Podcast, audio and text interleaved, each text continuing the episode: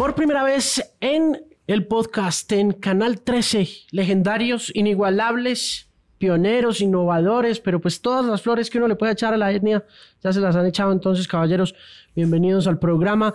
Es un gusto tenerlos acá, es un gusto tener aquí esto y contarles que el primer disco que yo tuve de ustedes fue este. La malicia indígena, 1997. Malicia indígena de 1997. Bueno, pero primero Hábleme de esta cajita, ¿esto qué? ¿Esta joya qué? Pues Alejo, un gusto verlo. Hace tiempo no nos veíamos, ¿no? Mucho tiempo, mucho Desde tiempo. que nos llegó a la emisora y eso, yo por allá fui a visitarlo y charlamos un buen rato. Sí, señor. Desde épocas ya, un poco más de ocho años, creo yo. Me imagino que sí. Sí, sí por acá visita al canal y pues hablar un rato con usted acerca de lo que se está desarrollando el grupo. Y no, pues esa cajita es como un es una edición que sacamos el año pasado para conmemorar los 25 años de, del grupo. Y pues ahí están los 10 cassettes, desde el ataque del metano hasta, hasta el álbum 10. Y no, pues la quisimos hacer como en honor de nosotros como empezamos con el sonido análogo y con las grabadoras y los, y los las, grabadoras más que todo con las que empezamos a bailar breakdance en las calles de Bogotá. Los bombox. Los bombox. Entonces, pues quisimos hacer como un recorrido y, y mostrar todo, todo el proceso del grupo en sonido análogo, o sea, para los coleccionistas.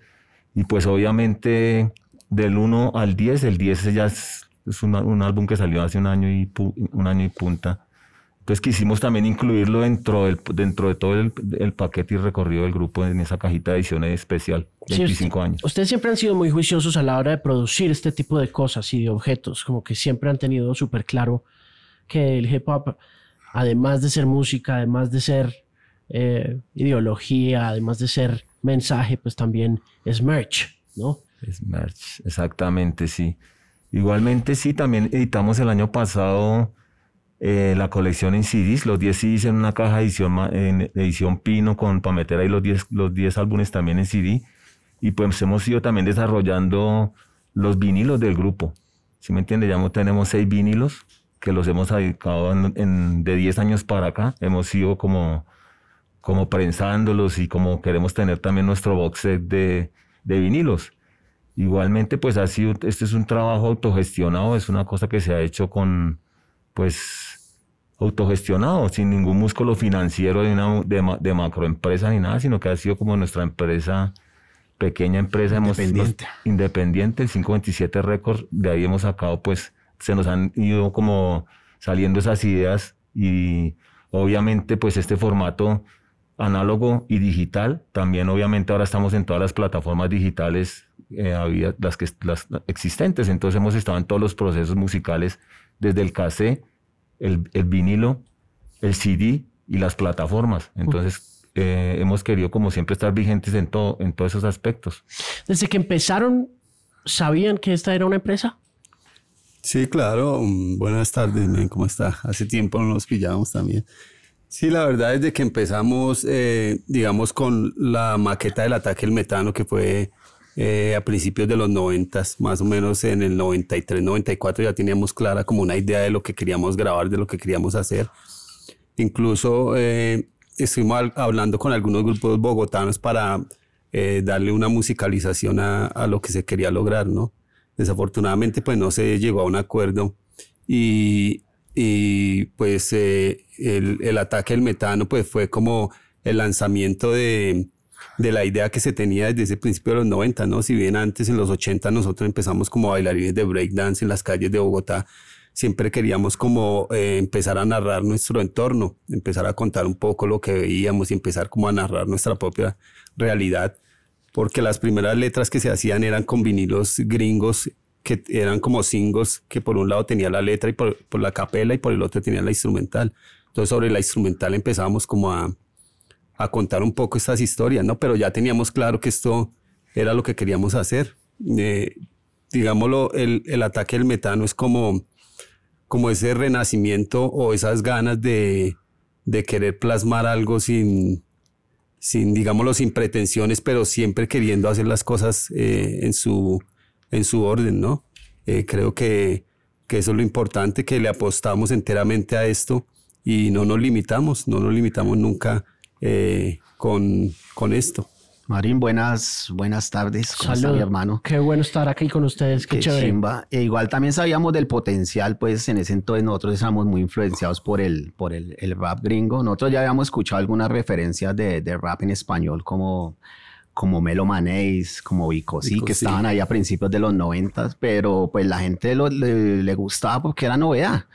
Pero pues que lo llenara como tal, de pronto no, pero ahí llegó el metano y yo creo que eso rompió con todo. ¿Qué- ¿Cuántos años tenían cuando empezó, cuando Nosotros empezó todo? Empezaron a unos- bailar. Uy, que muy chamaquitos, muy Nos- pequeñitos. Nosotros empezamos con la, eh, puede ser una de las grandes influencias de nosotros fue la película Beat Street. Eh, Claro, eso es como el 82. 84, 84, 83. cuando Llegó a entonces, Bogotá. entonces la vez, la, ahí, ¿Dónde pues, la vieron? En el Teatro Embajador de Bogotá. Ahí llegó patrocinado por unos chicles bublicios y toda esa vaina en esa época. Entonces eso era, era y pues sal- salíamos de la película y la gente se ponía como a bailar, a improvisar ahí, a hacer cosas. Pero nosotros empezamos con, con una agrupación que se llamaba los New Rapper Breakers y era un, é- éramos como unos 15 manes ahí y todos pues ensayábamos y le dábamos a la vaina. Pero algo que nos impactó mucho pues fue cuando vimos en la película Breakdance que salió una, eh, en una canción que se llama Reckless y la, y la cantaba Ice-T. En esa época ya Ice-T estaba dando lora por ahí, si me entienden, en esa película. Entonces nosotros ese fraseo y toda la vaina que el man hizo, pues como que el man ya iba más evolucionado que todos, porque nosotros estábamos hasta ahora tirando, pues va girando en el piso el hombre ya estaba cantando. Él fue, él fue b-boy, él fue bailarín. Ahí estaba Ice-T en, en, en Breaking y en Beastry cantaba era Melimel. Melimel era Mel. Master Flash y Melimel.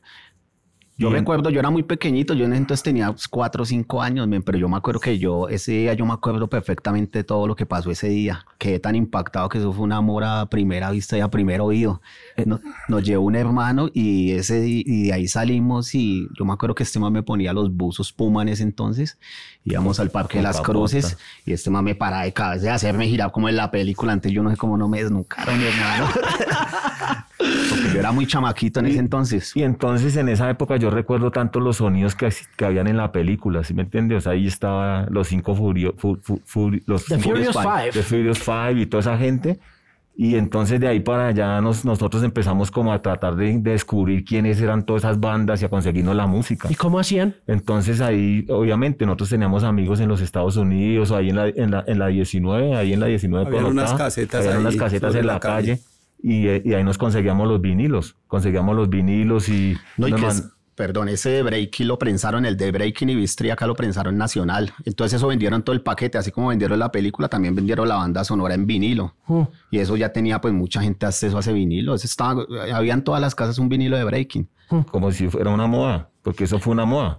Siempre se dijo, incluso en el momento en que yo, Batán y África Bambata arrancan en Nueva York, yo lo hablaba con Bambata cuando vino a Bogotá, que Bambata me decía, todo el mundo pensaba que esto iba a ser una moda y que esto, sí- que esto, que esto iba a desaparecer. Pero, pero Bambata tenía también como muy clara la misión, ¿no? Una moda que ya va a cumplir ahorita en dos años, 50 años, medio siglo, men. Y, y entonces, Bodas de plata. algo, algo, algo que queda claro es que nosotros estuvimos en, en la onda del, del breakdance y ya vimos que era necesario un cambio, o sea, salir del b-boy a, Al algunas- MC. al MC, al DJ y todo ese, ese rollo. Entonces ahí mismo fue, nos conseguimos, ya, ya habían algunas, algunos textos escritos porque pues la, la musa y la inspiración siempre existió en el grupo.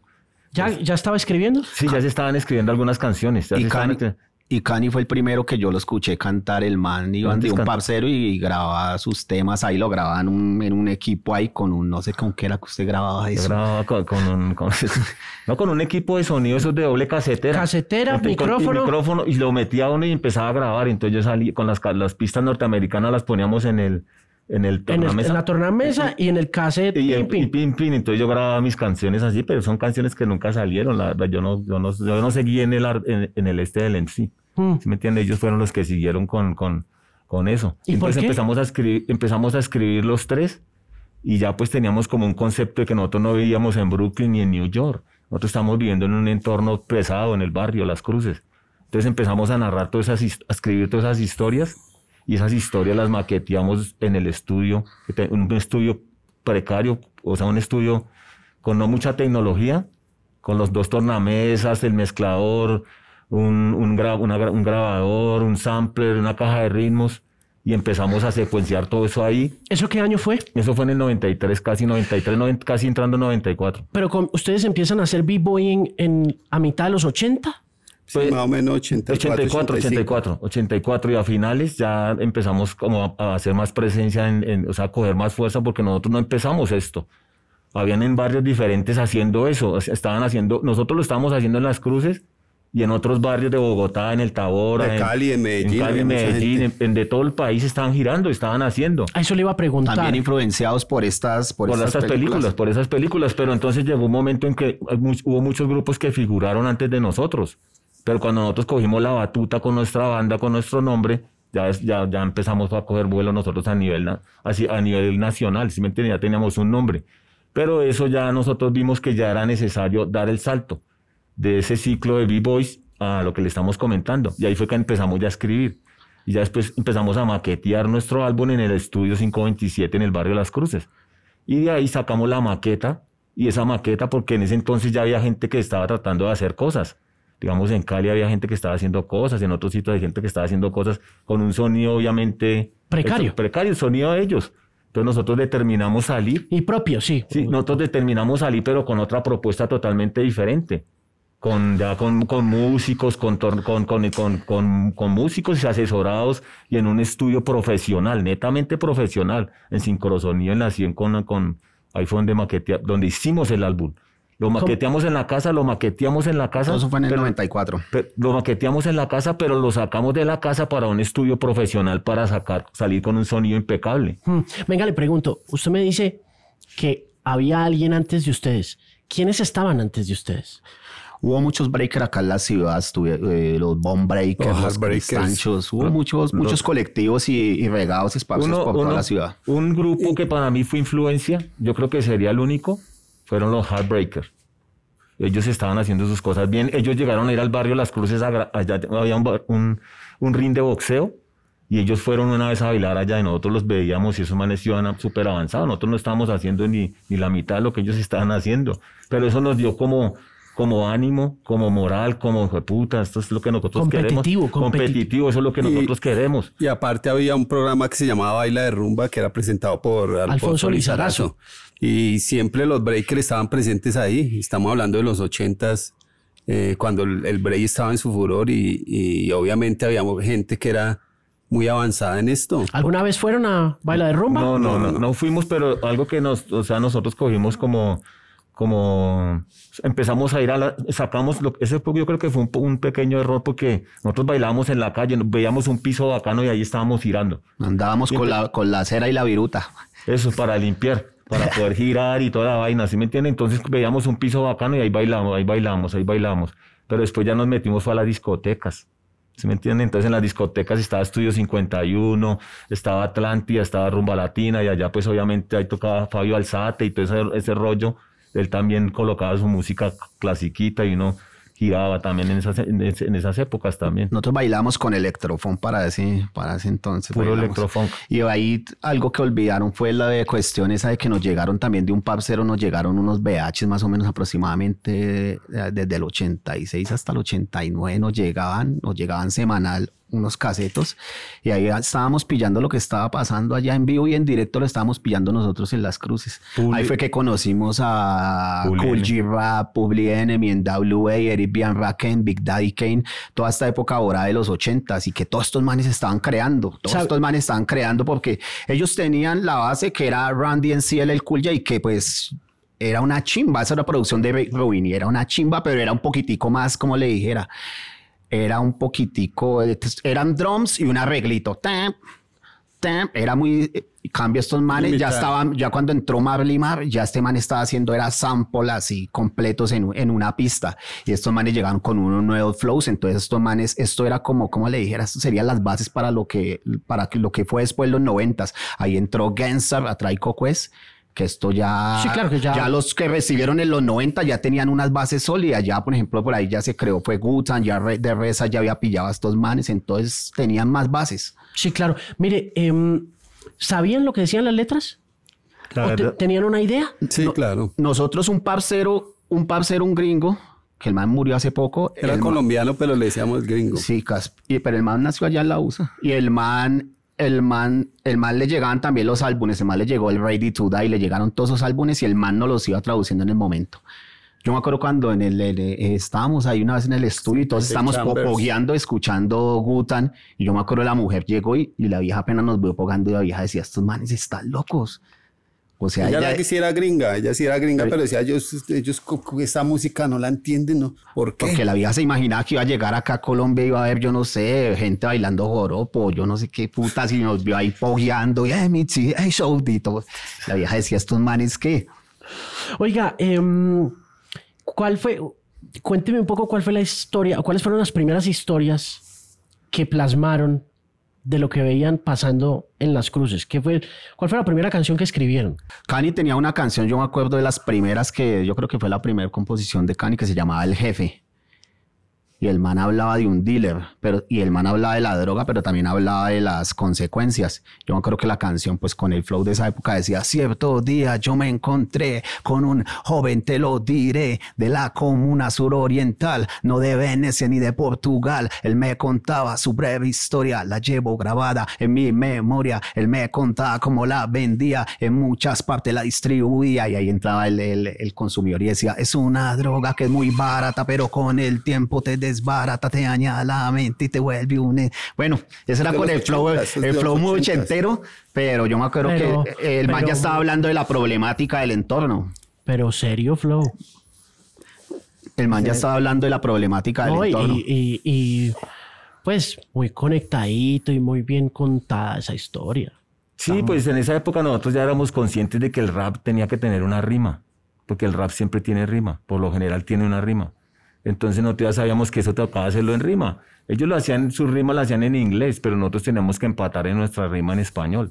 Entonces ahí fue donde empezamos como a depurar el, el, el lenguaje. O sea, nosotros no nos podíamos quedar en un lenguaje, en un lenguaje que fuera eh, solo jerga, porque la jerga limita. La, jer- la jerga limita, o sea, la jerga limita el mensaje. Entonces nosotros desde el comienzo tenemos claro de que las letras y las composiciones tienen que tener una, una estética, una lírica, una, palabras coherentes. Y eso desde un comienzo lo tenemos claro. Y, desde y, el- y en el estilo que hemos hecho en, esos 10 álbumes se ha manejado esa estética.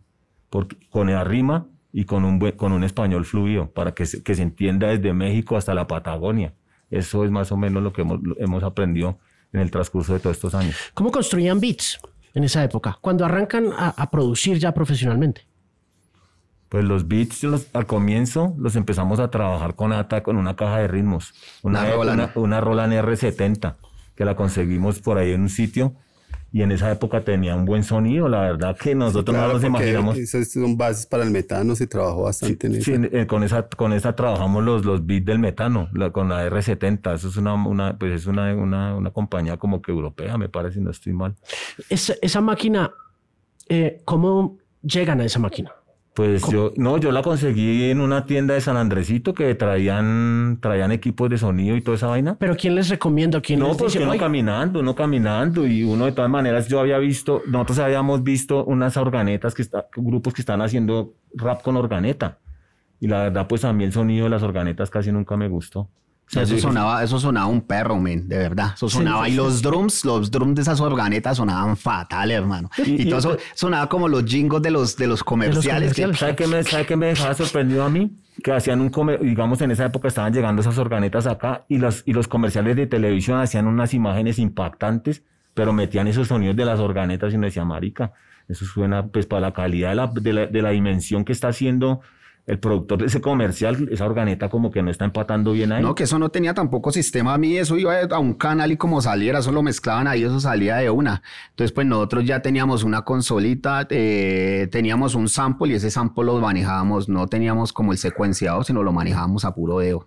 Como ahora, como ahora que ustedes todo lo meten en el computador y lo pegan y lo organizan, a nosotros nos tocaba, o sea, teníamos un sampler y, un sampler de, no me acuerdo la marca, y nos, y nos tocaba empatarlo así. A puro así, dedo. A puro dedo para que nos quedara pegado. puro pero- oído. A puro oído. Cambio ahora pues es más fácil todo porque usted lo sube al computador, lo pega, lo empalma y pum, sale. En esa en las época- mismas, en las mismas drum machine no se puede secuenciar, pero en ese entonces pues no teníamos eso. Y otra cosa, yo creo que fue un plus áspero en ese metano, los, los samples, man. Yo creo que... Eso le iba a preguntar. Yo pues, creo que en esa época, no sé, pero un- ese proyecto tiene samples desde la entrada y como nosotros en- estábamos muy influenciados por el rap americano, usted escucha desde Pasaporte, Estamos influenciados, por ejemplo, eh, por todo ese movimiento que estaba pasando con la NWA, Fuck the Police. Entonces el pasaporte, Fuck the Police, entra y una con ese.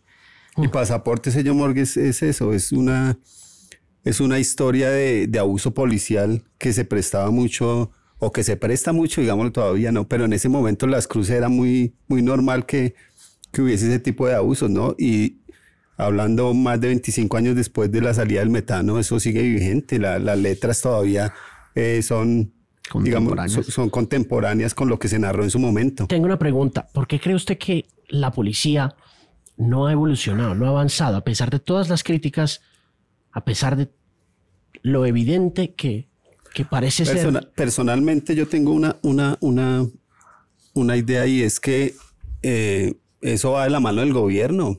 Eh, digamos, el gobierno eh, no le interesa que la policía sea eh, pues eh, muy dada a la gente y tenga como ese compromiso solidario que uno espera de por ser eh, primeras autoridades, ¿no? Pero ¿Han, visto, ¿Han visto lo que ha pasado en los Estados Unidos? No, está pasando ahora por lo de ese señor que estrangularon. Lo de George Floyd. Sí, George George Floyd. Floyd en estos días están unas- en- en- hay unas manifestaciones duras allá. en- llevan como dos o tres días ya en estos días en en eso. Sí, eh, de hecho, el fin de semana mataron a un pelado. Lo mataron en, en un carro y como ya hoy en día tienen por obligación la cámara, una policía que fue a sacar el tábano, el taser, y sacó por equivocación la pistola y... pero esa equivocación estuvo fatal. Pero literalmente fatal. Duante Wright, el pelado. En Minneapolis también, donde hace un año mataron a George Floyd. No, ahorita, ahorita están enjuiciando a- al policía que... Y desde esa época es- es- ese tipo de cosas eran y eran normales que se desaparecieran los pelados y no, la noche lo cogió la, la, la policía y se lo llevó y apareciera por allá y, y eso que, quedaba impune, ¿sí me entiendes? Entonces todo ese tipo de cosas se querían narrar como con cierta rabia y cierta... Lo que pasa es que algo, algo que también hay que recalcar en esa época que sacamos el ataque del metano es que nosotros como hicimos el proyecto es autofinanciado, si me entienden? Nosotros no, no teníamos un patrón. ¿Cómo ¿Me se financiaron? Nosotros teníamos un bar y ese bar duramos un bar que se llamó Homeboy, que se llamaba Homeboy. La Candelaria. En la Candelaria, en el barrio de la Candelaria. Yo creo que ese fue el primer bar de rap que hubo en Bogotá. Y entonces ahí montamos el bar, el bar ahí con un, con un socio y nosotros le llevamos la gente, hicimos, ahí estábamos. Incluso en esa época nosotros teníamos unas grabaciones en cassette. Y en el bar, como lo teníamos lleno, lo acreditamos y se nos llenaba y se nos llenaba y se nos llenaba. Entonces, en la mitad de la fiesta metíamos la canción de Y la les etnia. íbamos metiendo. Y pum, y la gente se enloquecía ya con la canción sin sonar en la radio ni nada, ya teníamos un público que lo estábamos, que lo estábamos generando, ¿sí me entiende? Entonces en esa época como no teníamos esa limitación de, de que, el, que el, el ejecutivo, el que está haciendo la inyección del capital, usted me tiene que cantar de esto, tiene que hacer algo bonito, tiene que hacer algo que suene para pero la ¿se acuerda sociedad. antes- Entonces, entonces, entonces eso, eso nos ayudó para poder plasmar lo que teníamos, eh, lo que teníamos, o sea, lo, lo que teníamos, nadie nos dijo quiten esto, pongan esto, hagan esto, nosotros hicimos lo que quisimos. Claro. Y eso fue porque fue un trabajo no pretencioso y preciso, fue tan- no fue pretencioso y, y- y sonó, porque lo llevamos a las emisoras y lo- le cambiamos la imagen del rap en el país. Porque Claro. lo llevamos a la emisora y volvimos algo que era un género underground, lo volvimos comercial. Quiero... ah, eh, Pare ahí un momentico, usted me iba a decir algo. No, que le iba a comentar a Cani que antes de, que, de, de- de esto eh, nos invitaron a varios eh, programas, digámoslo, eh, que eran comerciales, varios programas, emisoras. eh, nos invitaron incluso una vez a- al, al canal, bueno, a un canal, pero siempre uno sentía que había como el estigma hacia, hacia el rap y El hacia rechazo, sí. hacia el rapero del sur, ¿no? Se- siempre se presentaba como ese tipo de, de cosa. Entonces todo eso también fue como caldo de cultivo para coger nuestro propio camino. Yo recuerdo una vez una historia que yo siempre comento por ahí, que un día eh, teníamos unas- una maquetica y nos invitaron por allá a un programa y fuimos y eso era como, que eso como que era radio fantasía, eso era una nota así, de esa música así estilizada, instrumental. Y sabe que sabe cuál era el locutor, este man Jairo Alonso. ¿Usted acuerda de Jairo Alonso? Que, ¿Cómo en paz- olvidarlo? que en paz descanse el hombre. Sí, claro. ¿Sabe que Se fue presentador del, el del reinado. reinado. Y nosotros entrando a, entrando a la cabina se nos enredó el cassette, hermano. Porque esos cassettes se les enredaba la cinta, como que se rompió. Entonces nosotros pidiendo cinta ahí. ¿Por qué se les enredó? ¿Lo venían oyendo o qué? No, en el no bolsillo. fallas, en el, bol- fallas. en el bolsillo y se nos enreda. Y bueno, y entramos ahí a la cabina y ese man ahí tú. no. Y cuando que colóquelo y lo pusimos y eso ahí, pues, hermano, pues unas letras crudas. Éramos unos pelados, éramos adolescentes y pues nosotros con nuestra nuestra película y ese man terminó y sabe que fue una hora de entrevista con ese man, ese man toda la hora nos pegó una La, la mala, la mala. ¿Sabe que el man, yo me acuerdo que nos puso hasta estos manes de ejemplo a Luna Verde y a Café Moreno? Hagan música como ellos, que ellos sí tal, están haciendo música colombiana. Mire lo que ustedes están haciendo, cogiendo modelos por allá gringos. Ese man nos ha pegado una arrastrada, man. No sé, era retagila ese cucho. no. Yo siempre después veía ese cucho. Yo siempre después veía ese... No, en ese momento fue traumático y fue fulero Pues, porque ¿y pues uno- ¿Cómo se sintieron después? Claro, pues son un pelado, hermano, y ese man, nada, que yo no sé qué y tal. Y yo después siempre veía ese cucho y Lo que hermano, pasa- la mala para ese cucho. No, no, pero venga, ¿cómo han su- superado eso? Porque, o bueno, no, ¿cómo lo han visto crecer? Porque es que a ustedes les tocó esa época de estereotipificación o de estereotipación de- del, del artista urbano. Es que ustedes eran bicho raro de todas maneras, ¿no? Es, era más aceptable un rockero que un rapero. Todo- incluso Sí, todavía claro. uno, uno siente eso, ¿no? No, y es que son muchas las anécdotas con, el- con digamos, por ejemplo, con el ataque del metano. También yo una vez estuve en, en la Javeriana, tienen una emisora, no recuerdo cómo se llama, Javerian Estéreo. Javeriana Stereo. ¿En qué año? ¿En estuvimos- qué año? ¿Promoviendo en el 94? Sí, sí, en el 95, yo creo que sí estábamos. Bueno, en. Javerian Estéreo pusieron la primera de Aterciopelados. Bueno, estábamos allá en el programa, entonces el, el- el DJ me invitó, que bacano, que fueran. Entonces yo fui, me acuerdo que yo fui solo esa vez, entonces estábamos ahí. Man dijo, no, la idea es que pongamos todo el cassette y vamos hablando. Apenas sonó la primera canción, le entró una llamada y el man me dijo, ¿sabe qué, parce? Es el cura, el dueño de la emisora, toca, bor- toca, Baila. toca, toca cortar el programa ya. A mí, me tocó- a mí me pasó ahí en la, en la Universidad Nacional, me invitaron también y yo llevé también el cassette, hermano, y, y entonces yo dije, bueno, aquí está la niña en la puta casa, ¿cómo? ¡Ay! Eso era una película porque todo era una doble moral de la cosa, porque obviamente el folk de los Estados Unidos sí suena bien y el, y el, el de aquí no suena bien. Sí. Entonces toca decirlo en inglés. Un día estábamos ahí también esperando en una emisora y nos íbamos a presentar esa vez con Molotov. Y por allá los manes están hablando y ese man Papuchi dijo, ¿y quién se va a presentar con los manes? Y al- alguien dijo por allá la etnia.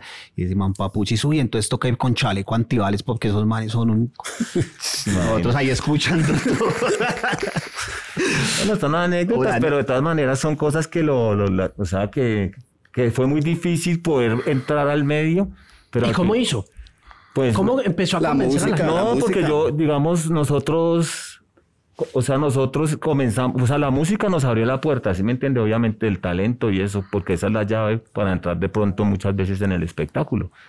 Y a mí me presentaron, o sea, me- una- un señor que yo conocía me presentó gente y yo les empecé a, a mostrar mi, nuestra propuesta, ¿sí me entiende? Y al final, pues no, que había un poco de estigma por lo del barrio Las Cruces, ¿sí me entiende? El barrio Las Cruces, pero uy, eso por allá, no sé qué. Pero Incluso en Medellín, recuerdo que eh, la canción Manicomio 527, los programadores decían que, la- que se la pedían mucho, pero que ellos no conocían qué era. Entonces, que un- una vez alguien de una emisora de Veracruz, creo que fue, consiguió el, el, el, el cassette y dijo, lo, yo lo, lo puse y lo programé por la cantidad de gente que tanto me lo pedía sin yo saber qué, qué tipo de música era y demás. Pues yo fui una vez a Medellín a hacer una, una promoción del, del, del- del álbum. Y yo fui a la emisora y ¿Qué estábamos año? hablando, estábamos hablando en el 95, 95, estábamos hablando ahí con el locutor porque nosotros sí fuimos a la superestación, a Veracruz, a todas las emisoras de allá fuertes de Medellín. Entonces yo le, yo le dije al man, pues hermano, estamos aquí en vivo, pues Póngalo. como en esa, en esa época era, era de llamadas, ¿sí me entienden? En esa época llamaban y, y pedían la canción, llamaban y pedían la canción. Entonces colocamos la canción y empezó a pedir a sonar ese teléfono y a sonar el teléfono y a sonar el teléfono y no paraba de sonar el hijo de puta teléfono. Y el man, con- todos pedían la, todos pedían la canción y el man dijo, hermano, definitivamente vamos a meter esa canción así en vivo. Y ahí mismo, pum, a los pocos días empezó la canción a sonar y a sonar y a sonar y a sonar y se posesionó. Y ya pasó a otras ciudades. Ya llegó a Bogotá, Alejandro Villalón la programó en La Mega, también la programaron en diferentes emisoras de Bogotá y eso fue como un comienzo, o sea, un comienzo y un trabajo que no fue pretencioso. Y yo me, yo me atrevería a decir que fue uno de los primeros que se catalogó como música urbana en este país, el ataque del metano. El ataque del metano es un disco revolucionario para su época. Si uno escucha las producciones, si uno escucha el máster, la mezcla, los beats, las voces que pusieron, el intro del ataque del metano es, es empezando que eriza, porque, porque ya uno dice, ah, esto ya es una experiencia, es como estos manes me van a llevar al centro, al cartucho, a las cruces, al norte, al sur. Eh, es todo un contraste. Entonces, cuando yo escuché el ataque del metano, eso fue un disparo a la cabeza, porque es un disco que, que suena a Bogotá. Y como Bogotá es una vieja tan loca de a 2.600 metros de altura que o te ama o te mata, y llega el ataque del metano, pues eso es un, un boom. Qué chimba eso. ¿Y eso dónde salió? Es TSH Sudaca. Ah, el más la buena, el parcero la buena. Y como él, me puedo sentar a hablar con cada uno de los rappers de este país. No, Alejandro, y sabe que incluso no solo los raperos, sino muchos rockeros también en su momento se sintieron influenciados e inspirados por el ataque del metano. Muchas bandas hemos tenido la posibilidad de hablar con ellos y, les sirvió también de aliciente para, para su carrera y sus, y sus creaciones. Sí, eh, es una cosa impresionante el impacto. ¿Ustedes en qué momento se dieron cuenta que ese disco iba a ser legendario? Pues la verdad, como le digo, nosotros cuando lo hicimos sin no, lo que, algo que influyó también mucho fue que no, no salimos con ningún sello disquero, man. A nosotros nos llegó Emi, Emi Music con un contrato cuando ya teníamos el disco para cinco álbumes. Y nos trajeron una cacharra así que teníamos que firmarlo en yo no sé cuántos días. No, en una hora estábamos en una mesa y llegó la chica, vea, este es el contrato, me da el favor en una horita. En una horita, un... No, Pero nosotros tampoco, nosotros fuimos como a escuchar cháchara ahí un rato porque la verdad ya... Nunca nos vimos firmando ahí. donde nosotros hagamos eso, mano, la verdad la daña no existía. Hubiéramos, hubiéramos tenido un poco de problemas porque ellos quieren un prototipo, un estilo de música. Y Rodben también. Y ellos quieren, ellos quieren, un estilo de música que sea más chicle, con lo que está pasando actualmente. O sea, eso siempre ha sido por lo general así. ¿Sí me entiende? Entonces, ellos de pronto esto no le lo, le, lo verían de pronto, bueno, ya el producto está, ya todo está hecho, nosotros no tenemos cuestión ejecutiva, nosotros ya habíamos pagado el disco, ya habíamos pagado todo, ya lo teníamos todo, ya sacamos el cassette, el cassette saltamos al CD y nosotros nos encargamos de la promoción con nuestro maletín por todas las ciudades del país, tocando puertas, en unos nos la tiraban en la cara, en otros sí nos dejaban entrar, en otros, uy, que esto, que esto, no vea, esto es rap colombiano, sí, esto es rap colombiano. Lo sacamos del anonimato, yo creo que nosotros fuimos de los primeros que sacamos el rap, el rap de la calle, calle, a la, del anonimato a, a, a otro nivel. A mí personalmente me impactó cuando fuimos a Medellín por primera vez. Eso era un fenómeno, el, metano en Medellín. Hicimos un concierto, eso fue en el Palacio. ¿De los deportes, de los eventos? Palacio de Eventos allá en Medellín. Yo me acuerdo es que desde que llegamos nos montamos a un taxi y el man iba escuchando y prendió un bareto y dijo: Venga, parceros, puedo prender este baretico, que es que esta música chimbas, pero con la traba. Y nosotros sí, pero rótelo. no, y desde que, nos, desde que llegamos allá a Medellín y en la emisora pues estaba de número uno ese tema y eso era la locura. Yo me acuerdo que cuando llegamos allá al, evento, eso era toda la vuelta, gente haciendo fila y nosotros, venga, ¿qué es esta mierda, hermano? Y no había comenzado ni el evento y ya antimotines. No jodas. Sí, ya, estaban los antimotines ahí, entonces eso comenzó, comenzó, desde ahí comenzó ese mierda. No, y rompieron la puerta, se metieron a la qué fue lo que pasó ahí? ¿Sabe qué pasó ahí? Que yo me, nosotros, yo me alié con el dueño del local para, para hacer el negocio. ¿Sí me entienden? Entonces por boletería y por todo. Entonces cuando ya vi, empezó todo el desastre, se desmana ahí, entonces se metieron y empezaron a romper toda esa vaina, man. Entonces, todo centro lo que comercial. todo lo que el centro comercial, en todo lo que nos, nos, iba a generar a nosotros ingresos por lo de las boleterías, nos tocó pagar todo lo que se robaron. ¿Y cómo lidiaban con eso? Con ese con, con, los malandrines que se no, metían. No, pues los manes se robaron las cosas, se, llevaron las vainas. Nosotros en ese momento, pues, ¿qué podíamos hacer? No, aprendiendo también. Se nos salió de las manos el, porque se, hubo más gente de la que esperábamos. Entonces, pues como se metieron, se robaron, entonces al otro día salieron a hacer la contabilidad de todo lo que se habían robado pues empezaron a, a- a saber, a salir que había un bolso Louis Vuitton, Una pluma que una pluma, una pluma Montblanc, que todo era caro, porque el centro comercial era de cosas caras. Era fino. Era fino, entonces empezamos al otro día toda la plata que nos ganamos relativamente, porque no- nosotros hemos, hemos sido también partícipe de organización de eventos. O sea, nosotros hemos hecho nuestros propios, con- nosotros hemos hecho nuestros propios conciertos desde esa época. A la época acá nosotros hemos, nos amangualamos con, con el empresa, con el dueño del sitio, él pone el sonido, nosotros ponemos la banda, la publicidad, pum pum, y hacemos el negocio.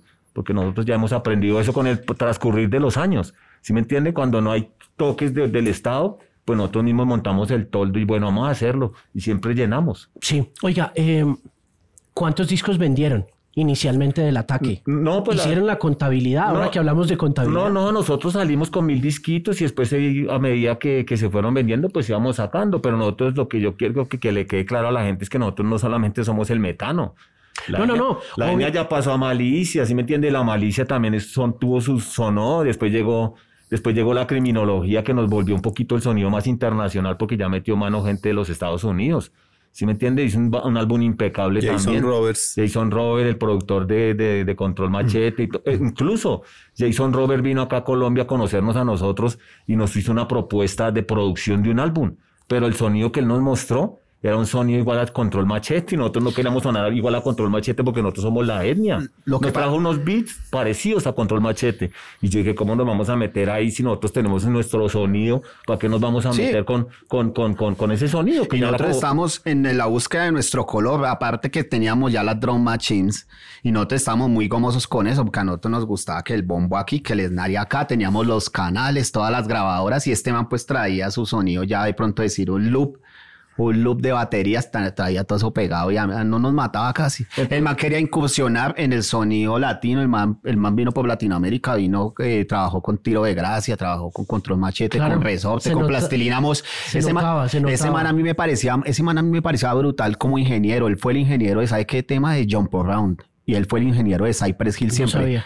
Sí, Jason Ross fue el ingeniero Ah, de, sí, de House claro. of Ese Pain. man está en los créditos. Sí. claro. Sí, Entonces- e- ese man, entonces el man quería como, como le dijera, implantar también ese sonido en nosotros, Una pero más no- alternativo, una cosa como- Estaba en ese, ese día, yo recuerdo que estaba este man Marco Aldaco, que Marco Aldaco lo conoce mucha gente del, del, del, del medio de rock, que el man ha camellado Los con muchas Ángeles, bandas Los en Los Ángeles, y ese día estaba el man en el estudio y el man nos decía, mire, esto es que es Jason Robert, échenle mano, cojan eso. Y, yo me fui, vea, y yo me fui, o sea, yo, yo me fui, o sea, yo me fui para Los Ángeles y me encontré con él, ¿En qué año?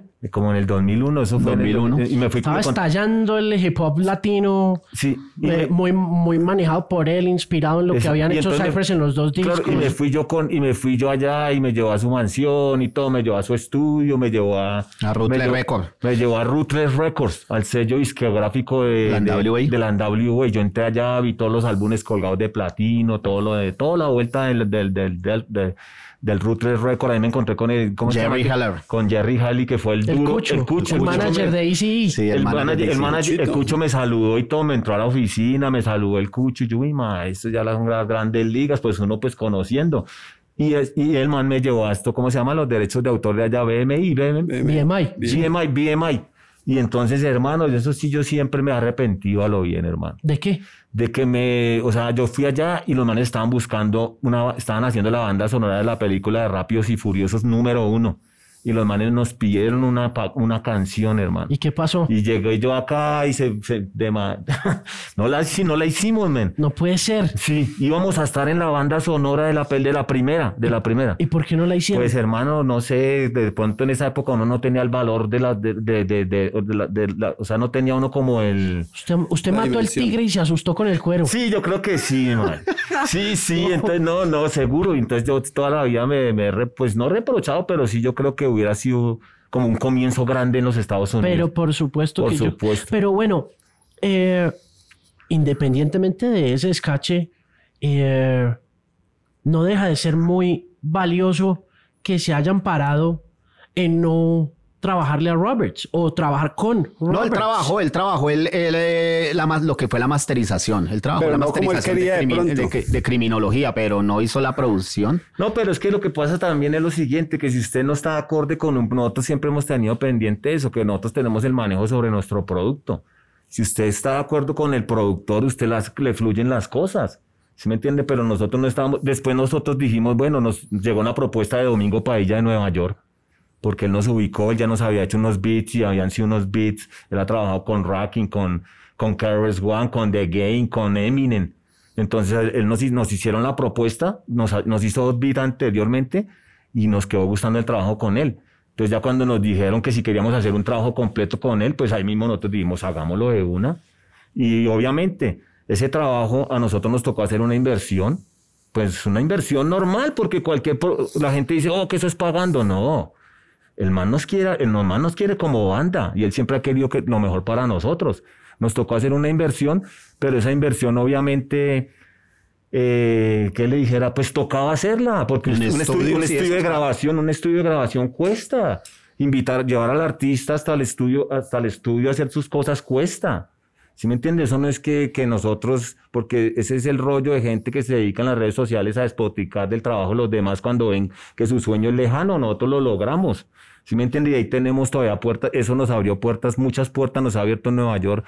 Hasta ya he ido varias veces allá, trabajo con productores de otros productores y allá hay un banco de productores que, hay un banco de, un, un- una serie de productores que tienen sus bancos de beats y se los presentan a él y él aprueba los beats y él también aprueba el beat porque el artista tiene que estar conforme con lo que está haciendo, no con, con lo, no con lo que cualquier productor venga a ponerle, lo que le pasa a muchos. Venga, le pregunto, eh, volviendo al tema independiente del ataque del metano, pero hablando ya de la discografía completa y pensando un poco en lo importante que fueron esos primeros discos en la década de los 90, mitad de los 90, hasta decir comienzos de los 2000.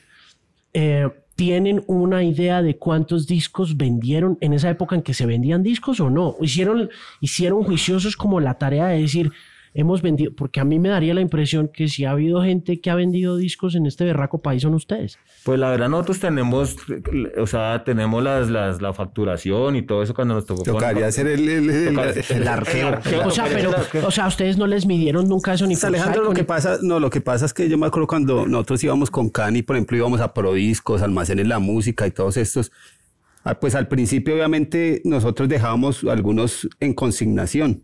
Claro. empezar, o en algunos locales. Pero más o menos Ya cuando empezó a avanzar, ya uno podía O vender. sea, cuando arrancaron a vender, cuando arrancaron a ir puerta a puerta a Prodiscos donde los Montoya, cuando empezaron a ir a, a donde Cata, los Tobón. don Samuel Cardona, Tobón, eh, Tobón, Tobón. donde, Donde- donde toda esa gente eh, La rumbita. Pues, eh, Alejandro, eso queda, eso queda de tarea para la- el segundo podcast.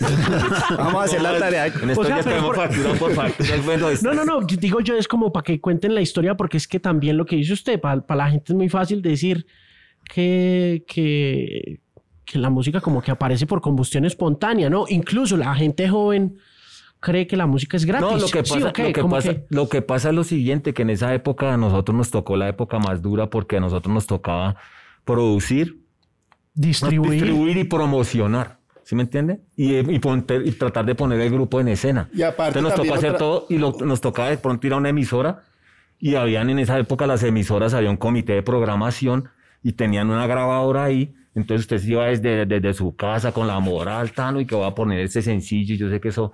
Entonces yo llegaba donde los, los, los promotores, los, dis- los, los- ¿cómo se llama? Los, Los promotores. No, ¿o? no, programadores. los programadores y llegaba uno todo energético y lo colocaba, estaba la fila aquí, estaba Universal, estaba aquí Warner, estaba aquí los otros y todos allá Así tembla- temblando porque ahorita me toca hablarle a semana, ojalá que me aprueben el disco porque ahí está mi sueldo, que no sé qué. Y, y yo, marica, pero qué hizo esto aquí. Entonces yo entraba a ti, ya me reunía allá, entonces estaba el man, colocaban el disco y ya. De una vez eso sabía uno que como Pepa de Guama. Sabía. Cuando dicen, cuando dicen no, es no, porque yo sé que es así. Y me tocaba, después sacábamos el otro sencillo, otra vez, sí, ir hasta allá, la misma historia. Como que sí. Vamos a colocarlo en la vamos madrugada. En la madrugada. Vamos a colocarlo en la madrugada para arrancar a ver cómo les va. Entonces a nosotros nos tocó hacer toda esa tarea y ya conocemos, ¿sí me entiende? Que cómo es la radio. Incluso, igual- y- incluso nosotros hemos hecho radio. O sea, nosotros hemos hecho, nosotros empezamos haciendo radio en la Radiodifusora Nacional de Colombia. No, comenzamos, Ah, no, comenzamos en una pequeña emisora. El en- Batallón eso se llamaba el. Batallón Guardia Presidencial Big Up Stereo. Era Big Up 107.5. Y no tenía pues mucho alcance. Eso cogía el centro y los barrios aledaños. Pero pues no tenía tanto alcance. Pero la música que estamos colocando ahí, men, era una música brutal. Porque pues en ese ¿A qué horas hacían programa? Ese lo teníamos como de 6 a 7, sí, una hora. Comunitaria, comunitaria. Ajá. era el batallón, era de los soldados. Chiquita, chiquita. Entonces, después empecé en la radio, empezamos en la radiodifusora con Gonzalo. ¿En qué año? Eso cuando estaba Daniel Casas. Ahí, Sí, eh, en Radiodifusora, se. Mota, Daniel. Eso, entonces, 98, 99, por Eh, sí, ahí. por ahí. Entonces yo ya llevaba ya, ya llevaba los libretos y llevaba la música y habl- con el Gonzalo le ayudaba yo ahí a él y bueno, ahí empezamos y después ya nos metimos a la Mega Nacional. Nosotros tuvimos la Mega Nacional, teníamos La Bogotá. Medellín, Cali, teníamos todo el país de 7 a 8 de la noche en un horario tremendo con, Nivel. Alejan- con Alejandro Villalobos. ¿Cómo le fue con él? Pues bien, afortunadamente el man, con el man la hicimos, o sea, pero lo que pasa es que hubo un como, em- estábamos bien con el rap, estábamos tratando de meter el rap aquí a otro nivel, porque el rap suena en todo el mundo, incluso en Estados Unidos, ahorita la música que más suena en Alemania es solo rap, ¿sí me entiende? Entonces eso, estábamos tratando de que en Colombia hubiera un buen movimiento de rap y, y empezó a llegar como el reggaetón, entonces yo ya tenía, el último programa que yo hice en esa emisora que hicimos fue Nas, yo me acuerdo tanto. Todo lo, lo de Nas, que es- incluso se ganó, incluso se, incluso se ganó un Grammy este año después de haber tratado de ganárselo 13 veces. Yo le entregué el programa y no sonó, entonces yo dije, marica, me echaron. Porque ya cuando no suena lo suyo. Y porque es que había- era como un reggaetón, un rap, un reggaetón, un rap. Y yo no, pues yo la verdad no soy purista, pero yo tenía un programa completo y, y yo no era tan Y eso ya es confundir a la people ahí, claro. Yo ya, ya era como, como confundir un poco la cosa, porque el reggaetón, eso decían que el reggaetón era el, El rap, rap latino, latino. y eso nunca ha sido un rap latino, eso nunca ha sido un rap latino. ¿Por qué no? Pues para mí no, de pronto para otros sí. sí, sí, sí. Pero tiene rap. No, no lo estoy defendiendo, no me van a matar porque ahorita No, no. sale la Oh, tropa de fans de la de decir, ese marín es un casposo. No, no, Marín en pero la para mí- lámpara. pero, pero- pero para mí no, pero yo no tengo nada en contra de él, ¿sí me entiendes? Yo no tengo, eso es una música como otra música, ¿sí me entiende? Que sale un comer, comercial y tiene... sus- Incluso muchos de los, de los exponentes como Daddy Yankee y los manes comenzaron cantando rap en Puerto Rico. Hay un proyecto que se llama Boricuas Guerreros, que es de los noventas, eh, del 98 creo que es ese álbum. Y ese man tiene un tema con Nasmen. Y usted Daddy escucha, usted escucha, a ese man se llamaba Winchester Yankee en ese entonces. Ajá. Y ese man frasea, hermano, ese man frasea brutal. El man es muy bueno, rapeando el man es bueno. Y, y ese proyecto lo sacaron los boricuas con raperos gringos. Y entonces cuando nosotros hicieron, nos hicieron la propuesta que hiciéramos el proyecto que hicimos con The Game, Cormega, Sean Price en Cool Nueva G York Rap. y Cool G Rap en Nueva York, es, yo creo que ese es el segundo proyecto a nivel mundial que ha salido entre fusionado entre raperos gringos y raperos, raperos en español. Primero fue Boricas Guerreros y después fue el que hicimos nosotros con 527. En Boricuas Guerreros estaba Nas, estaba Q-Tip, estaba Basta. Era un buen álbum, era un buen álbum. Tremendo, tremenda colección. Mm. ¿Qué les iba a preguntar? Cuando se Ah, diferenciaba, porque pues en ese entonces uno, uno, uno yo conocía y sabía de pronto quién cantaba. Los, hace muchos años yo de, de- de- desde ese género yo decía, este bueno, este es maestro, este es tempo, este es tal, pero ya hoy en día no diferencio. A lo bien todos esos manes me parece que suenan todos igual. Pues será porque ya como pasó con el rock and roll, todo está inventado, ¿no? No, eso sí. Pues yo le voy a comentar algo que yo, que, yo pienso, ¿no? O sea, ahora hay un, salió un movimiento trap, pero es un trap, o sea, nosotros llevamos escuchando trap muchos años. Nosotros, nosotros llevamos escuchando trap desde Atlanta, de, de, de todo eso, los, los negros. Desde T.I., de Young Jeezy, de los de 2000 Don G's y toda esa gente. 2005 por ahí. Sí, Eso, claro. Eso, y eh, Rick Ross, toda esa vaina no la hemos, to, to, to, to, to, no la hemos escuchado. Entonces ahora supuestamente salió un trap latino.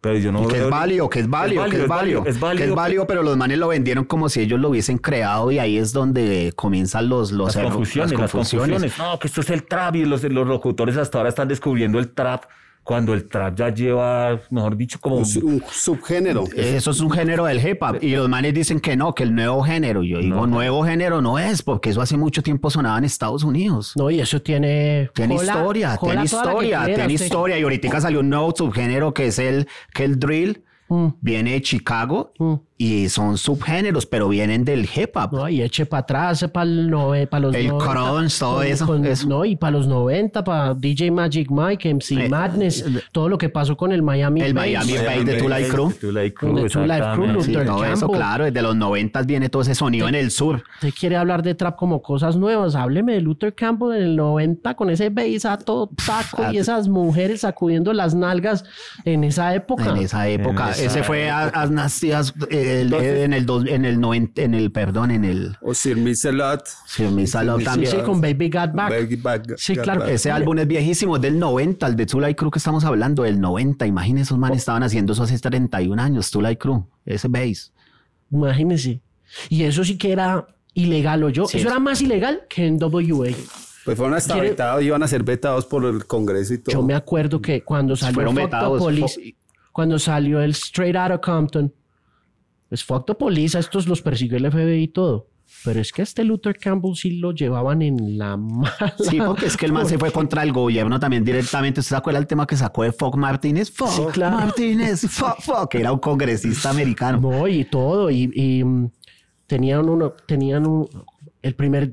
We want some pussy? Eh, we want some No, pussy. y, y Pop That Coochie. Oh, Pop That shit. Coochie. o Miss Horny, todos esos temas Mr. eran una chimba. No, y Band in the USA, que pues había, era como la contraparte del disco de Bruce Springsteen de los 80, que era Born in the Born in the USA. Born the y USA. este era Band in the USA. Sí, vetado. Oiga, vea, eh, una última cosa. Eh, Freddie Gibbs se merecía ese Grammy, no Nas. No, no, no, no, no, no, no, no, no, no. Gibbs, hombre. No, Nas lo llevaba luchando hace muchos años. Pues sí, pero Nas- so- meritorio sí es, pues por lo que Meritorio, dicen de los 14 meritorio, años. sí. Pero, el, pero el disco de Freddie Hermano, pero mire, en los, en los, hace muchos años, en los noventas, a principios, mire lo que pasaba con la NWA. Esos manes eran unas leyendas. Había muchos raperos en Estados Unidos que jamás fueron nominados. ¿Quién se llevaba los Grammy en ese entonces? Se los llevaba Vanilla Ice, se los llevaban Sí, C. Hammer. Joel que hoy en día esa historia de esos, de esos manes no existen en los registros de la historia, men. Y- Y es más, es la vergüenza. Vanilla Ice es como la da vergüenza del penita, rap. da penita haber No, y, nomás, y, nomás, Ice. y nomás dése cuenta como la manipulación de también, obviamente, los de esos premios que hasta, ¿cómo se llaman esto? Estos que, que, que, que- ¿cómo es que se llaman?